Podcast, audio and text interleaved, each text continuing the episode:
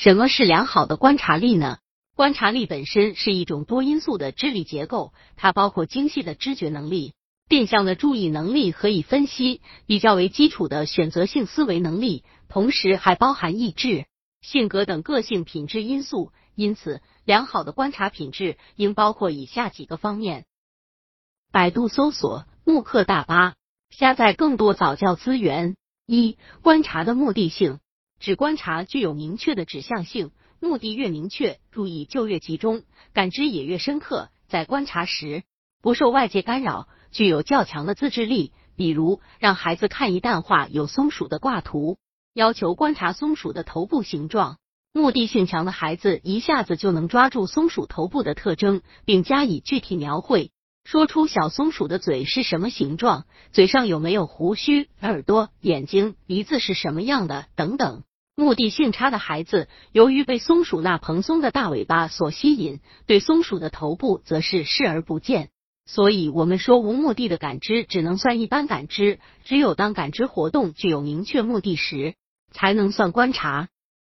二、观察的全面性，只能按一定顺序观察事物的全过程，事物的各个构成部分及其相互联系等，并能认识事物的本质特征。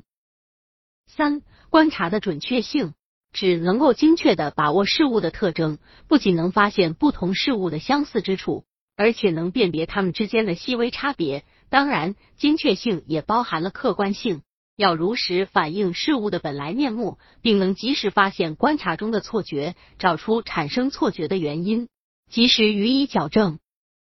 四、观察的深刻性，指人们从经常观察中发现和提出各种问题，开展积极的思维活动。既能带着坚体反复观察，依据事物特征归纳出事物变化的规律，又能运用演绎、推理的形式对事物做出科学的判断。应该看到，在小学阶段，由于儿童抽象逻辑思维还没有得到充分的发展，所以对事物的观察往往局限于感知方面，易被表面现象所迷惑，看不到事物的本质。也就是说，他们知觉的有意性差，情绪性强。观察时常常是主次不分，观察不细不全，所以更要注意从小培养儿童的观察能力。